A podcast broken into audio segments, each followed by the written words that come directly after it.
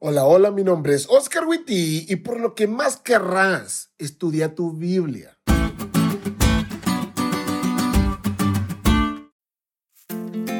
Antier Esther y yo leíamos el capítulo 3 de Génesis en nuestro culto devocional. Si vos no estás estudiando tu Biblia, leyendo un capítulo al día, la estás regando, ¿eh? Hoy vamos en Génesis 5. Terminando de escuchar este podcast, puedes leerlo. Bueno, les decía, Génesis 3. Ese capítulo es bien triste porque básicamente ahí sucede lo mismo que hacen las personas que no estudian su Biblia. La riegan. Y mientras meditábamos en lo que estudiábamos y mirábamos el plan de salvación y la promesa de Jesús en Génesis 3.15, platicamos sobre el gran sacrificio que hizo el cielo al mandar a Jesús. Y ya entrados en eso, pensamos en la humanidad de Cristo.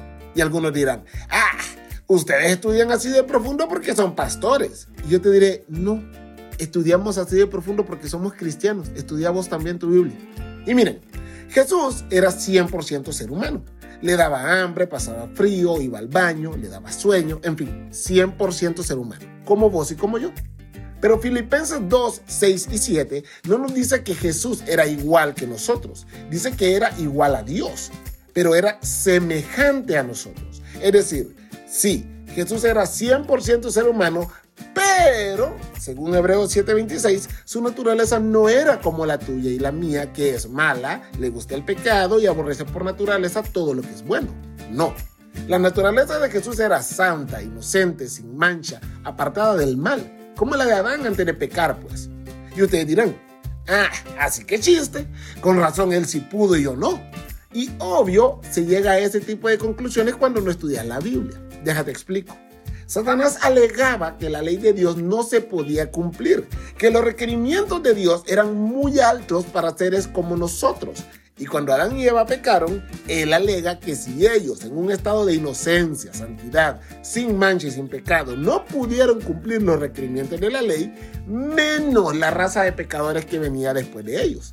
Entonces Jesús, en virtud de poder demostrarle al diablo que estaba equivocado, debía nacer como nació Adán, sin la tendencia a pecar, pero no nació con la misma capacidad física y mental del primer hombre creado por Dios, sino que nació con las consecuencias que el pecado le había hecho al ser humano durante cuatro mil años.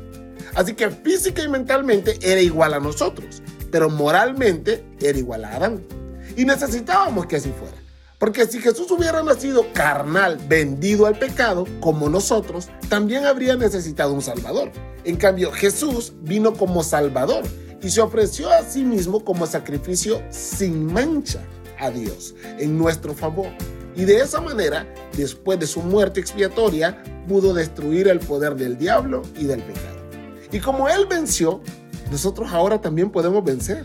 Porque en el nuevo pacto, su ley ahora está escrita en el corazón de aquellos que le aman. ¿Y ahora qué vamos a hacer? Pues lo que debemos hacer es vivir como hijos de Dios, pasando tiempo con Jesús diariamente, conociéndolo mejor cada día y compartiendo esperanza, siendo luz en la oscuridad de este mundo, a la espera de que regrese por nosotros y destruya por completo todo lo que nos hace mal, el pecado, el diablo y la muerte.